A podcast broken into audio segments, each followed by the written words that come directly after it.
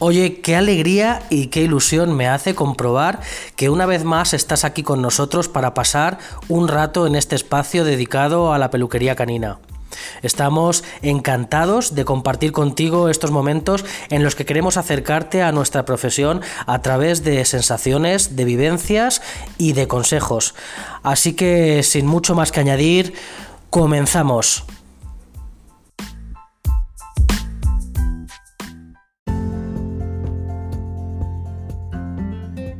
Estás en pelo de perro.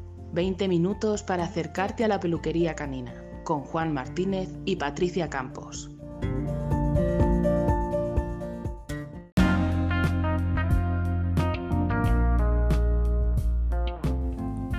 Pues hoy os vamos a hablar del antagonista del episodio anterior en el que el protagonista fue el cachorro en su primera visita a la peluquería.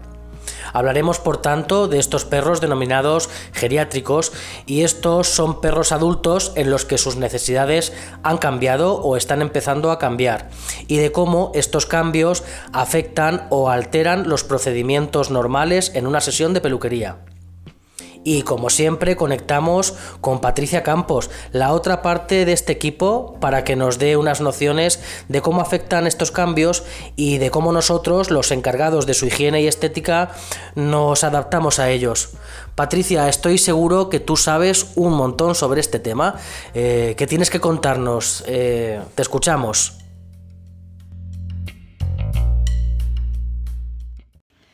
Hola compañero, Juan Martínez, un placer estar en este nuevo episodio contigo. Me voy a comenzar eh, hablando de cuándo se considera que un perro empieza a ser mayor o geriátrico. A partir de los 7-8 años de edad podemos empezar a considerar que nuestro, la vida de nuestro perro va a empezar a cambiar. Debemos saber que es un periodo en el que tenemos que tratarlo con mucha delicadeza, con mucha dulzura y con muchísima paciencia vamos a poder empezar a observar cambios físicos a nivel mm, muscular y articular. Vamos a observar que puede empezar a haber dolor por culpa de la artrosis y la artritis. Vamos a observar dolor también muchas veces en la dentadura, en la zona de la boca, por culpa del sarro o la gingivitis.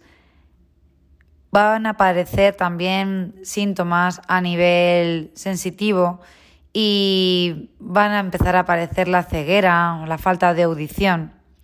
También pueden aparecer enfermedades respiratorias o de corazón, pérdidas de orina y también las, las enfermedades neuronales como la desorientación, incluso el Alzheimer, que también existe, por desgracia, para nuestros queridos compañeros. Pues a partir de aquí, sabiendo que todos estos síntomas van a aparecer, deberíamos tener unas cuantas cosas claras en cuanto a las sesiones de peluquería que vamos a tener que continuar durante toda la vida del perro. Una de las cosas que vamos a tener que tener en cuenta es que si aparecen todos estos síntomas, o alguno de ellos, más bien alguno, eh, quizás es el momento de empezar a dejar de pensar en belleza y mm, empezar a pensar en salud. Hay trabajos como, por ejemplo, el stripping o, la tijera, que quizás podríamos ir dejando poco a poco de hacer, ya que exigen mayor tiempo y, mayor, y mayor, mayores cuidados. Cuidados que a veces vamos a tener que, hacer una valoración. Imaginaros que el perro del que hablamos eh, lo que empieza a tener son faltas de orina pues evidentemente vamos a necesitar que en ciertas zonas de su cuerpo, como la barriguita, las patas traseras y demás, estén bastante cortas, ya que esto nos va a implicar baños, baños habituales en, casa, porque si no, no vamos, no vamos a tener la higiene deseada en este momento. Entonces quizás podemos empezar a realizar sesiones de peluquería pensando en, en que aporten practicidad para que la salud sea más fácil de mantener.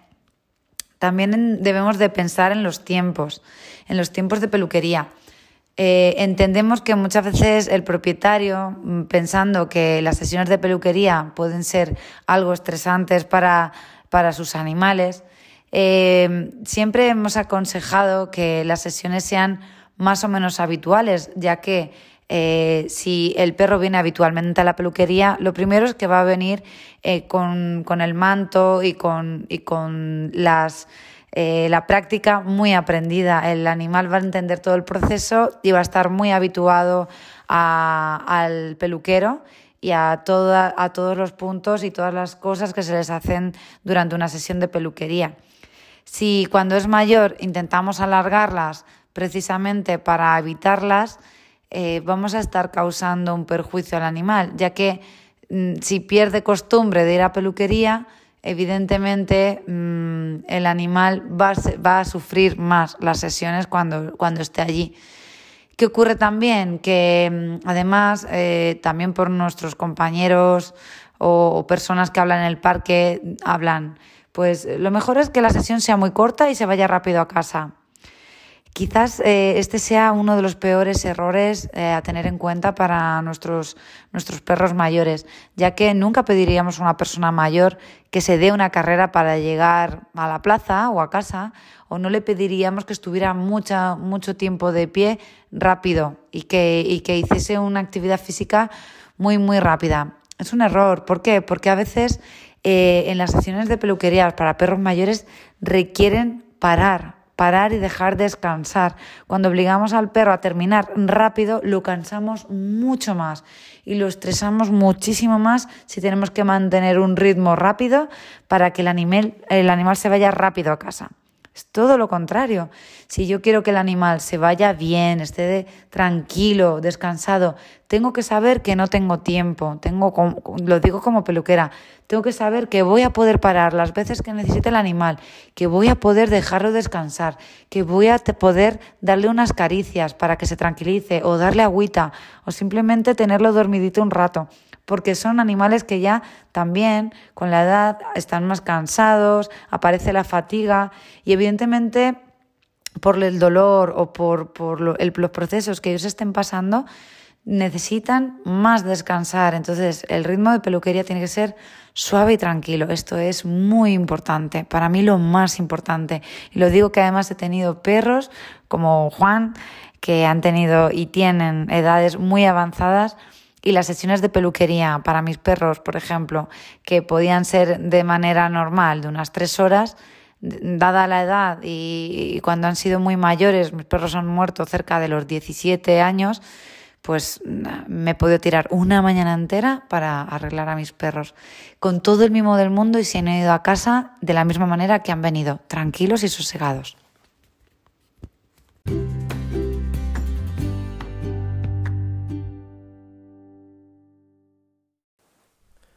Yo considero a un perro geriátrico cuando en peluquería nos altera el, procedimiento normal de un servicio, pues debido a dolencias, achaques o muchas veces también por el cambio de algunos de sus comportamientos.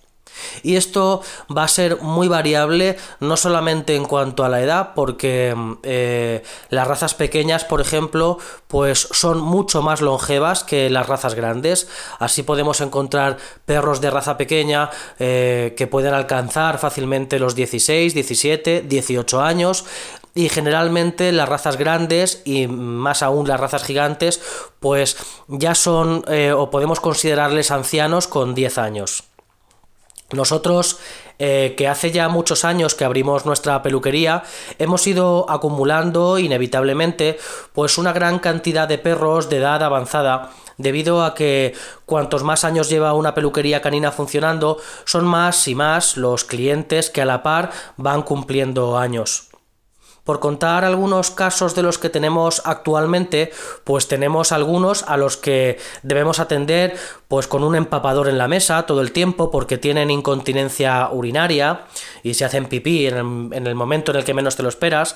Tenemos algunos con pérdidas de visión y audición que les hace estar desconcertados a veces otros con problemas de articulaciones que se sientan todo el tiempo y que debes trabajar en otras posiciones.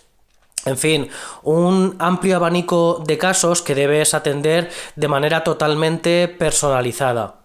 Y es este último concepto el que quiero recalcar sobre este tema, el de poder personalizar y conocer a cada uno de los perros que estamos atendiendo. Si con los cachorros las primeras sesiones se basaban en dejar una huella positiva, en los perros de edad avanzada deberíamos tener sellado un acuerdo de total confianza, después de años trabajando juntos. Por esto yo siempre insisto a los propietarios que deben buscar un centro de confianza en el que se hagan cargo de la higiene de sus perros siempre y en los que el perro tenga una rutina de lo que van a ser las deseables sesiones de su cuidado.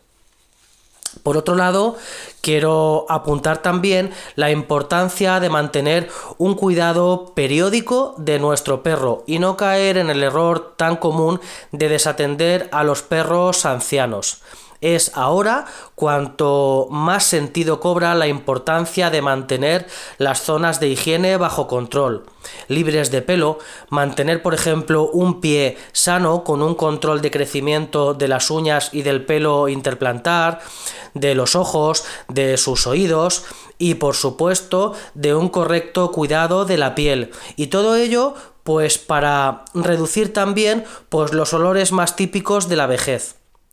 También quiero resaltar la importancia de observar de manera profesional y de revisar al perro con relativa frecuencia. Eh, conozco entre mis clientes montones de casos en los que es el peluquero, hemos sido nosotros, en los primeros en descubrir dolencias que por el momento habían pasado desapercibidas por el propietario y que gracias a un descubrimiento precoz se pueden remitir al veterinario a tiempo lo que muchas veces pues mejora considerablemente el éxito en los tratamientos, por lo que personalmente considero que la colaboración entre el especialista de higiene y el cuidado de las mascotas y el veterinario es altamente positiva para el perro. Em, quiero también eh, puntualizar, ya para terminar, que todo lo que estamos hablando podría aplicarse también a los perros con necesidades especiales, como pues los perros con pérdidas de visión, movilidad reducida, etcétera, que aun no siendo ancianos, pues tienen mermadas algunas de sus capacidades. Y yo creo, Patricia, que con todo esto pues nuestros oyentes pueden hacerse una idea de la importancia de asistir con sus perros geriátricos a la peluquería pues de manera habitual. Eh, ¿qué, te parece, ¿Qué te parece si hacemos un resumen de los conceptos más importantes para que nuestros oyentes se queden con, con todo súper, súper bien aprendido? Empieza tú, por favor. Pues vamos a por esas ideas generales. Como idea principal para el propietario, te diría que fueras consciente sobre la situación que se te plantea cuando tu perro empieza a hacerse mayor. En general, mantener al perro en buenas condiciones habitualmente sería perfecto para que las sesiones puedan ser más cortas, pero a su vez que le des el tiempo que tu perro necesite para hacerse toda la sesión completa, sabiendo el, el peluquero que pueda parar y pueda hacer lo que el perro necesite en cada momento. Y como idea para principal al peluquero es que se te armes de paciencia, que seas también muy consciente de que el perro que tienes delante va a necesitar el tiempo que él necesite y que te plantees las sesiones de su peluquería con mucho cariño, mucho mimo y muchísima paciencia. Eh, si no se puede seguir, hay que saber parar y dejar que el perro descanse para que las sesiones sean lo más fáciles para él y sobre todo que no sobrecarguemos y no le dejemos demasiado cansado. El perro se tiene que ir tranquilo y feliz y a gusto a su casita. Y sobre todo que para ambos empecemos a pensar en priorizar su salud eh, antes que la belleza. Eh, recordar que para estos casos ya eh, lo mejor es la practicidad. No hace falta mucho pelo, pero siempre lo justo que su piel esté en buenas condiciones para que eh, le proteja la piel. Pero tampoco debe haber un exceso.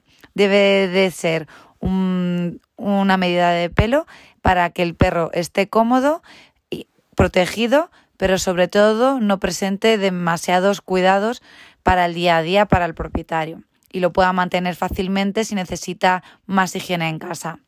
Juan, te paso la bola y termina tú. Yo me despido hasta el próximo capítulo. Un besito a todos y muchas gracias. Pues muchas gracias Patricia, te espero en el siguiente podcast. Un placer contar contigo siempre. Pues mira, yo me voy a quedar con dos ideas a resaltar. La primera, la de programar junto a tu peluquero, si eres el propietario, o junto al propietario, si eres el especialista de higiene de mascotas, pues un calendario de mantenimientos para no dejar al azar las visitas a la peluquería, que deberían ser espaciadas en un periodo de aproximadamente pues mes, mes y medio, dependiendo de las necesidades de cada individuo, y programarlas, por ejemplo, para un trimestre.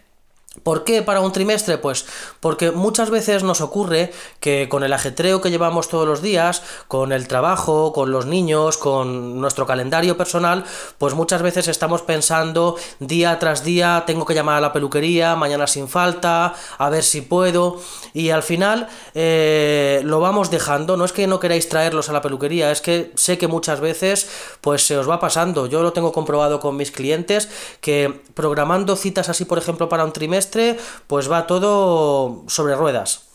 Y la segunda idea con la que con la que me quiero quedar es que si eres el propietario te fidelices a un centro que te resulte de confianza y se adapte a tus necesidades, para que sea un lugar en el que conozcan a tu perro tanto como tú y donde tu perro siempre se sienta confiado y rutinario con los servicios de estética y de higiene. De esta manera, pues llegando a la vejez, tu perro se sentirá eh, tranquilo y confiado porque está en un sitio y con unas personas que conoce a la perfección.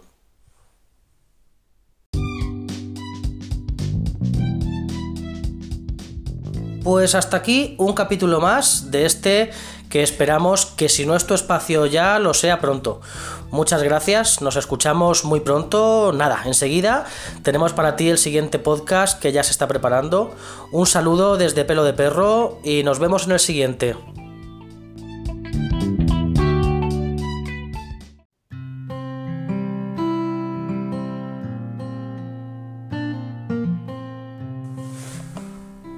Uno de los días más tristes en la vida de una persona es el día en que tu perro muere y todos los que hemos perdido un perro sabemos que muchas veces la pérdida es tan dura como la de otro ser querido. La tristeza, la impotencia, la ausencia no entienden de especies y el desgarro emocional es igual de descorazonador. La muerte tiene esa forma de presentarse a veces de manera improvisada y aunque todos sabemos que esta forma parte de la vida, aunque todos sabemos que la vejez solo es un punto de partida de un final que no sabemos cuándo va a llegar, lo cierto es que nunca estamos preparados y cuando llega en ocasiones lo hace de manera desgarradora. Ayer, cuando ultimaba los detalles para, para finalizar este podcast, partió un ser muy especial para mí, para Alberto y para Dani, que eran su familia. Y es que Olivia tenía esa personalidad miedosa que hacía que los integrantes de su manada estuvieran estuviésemos siempre pendientes de protegerla, de cuidarla, de no quitarle ojo. La muerte vino a buscarla, quién sabe por qué, sin que nadie de las personas que siempre han velado por su bienestar pudiera hacer nada por mucho que el esfuerzo esta vez haya sido titánico, y aunque los que más la querían estiraban de cualquier atisbo de vida y de esperanza, desde el otro lado la muerte ganó la partida para llevársela por fin. Estoy seguro, Oli, que donde estés ahora se acabó tu mundo de truenos y de sustos, pero de lo que también estoy seguro es de que no has ido a un sitio mejor del que estabas, porque tu familia de verdad sigue aquí. Te vamos a echar de menos. Descansa en paz. Alberto, Dani, Bruno, Garfield sienten tu partida. En memoria de Olivia, una Norfolk Terrier que nos robó el corazón. Y en memoria también de todos los perritos abuelos a los que hemos dedicado este podcast y que nos han ayudado durante muchos años a crecer profesionalmente. Gracias.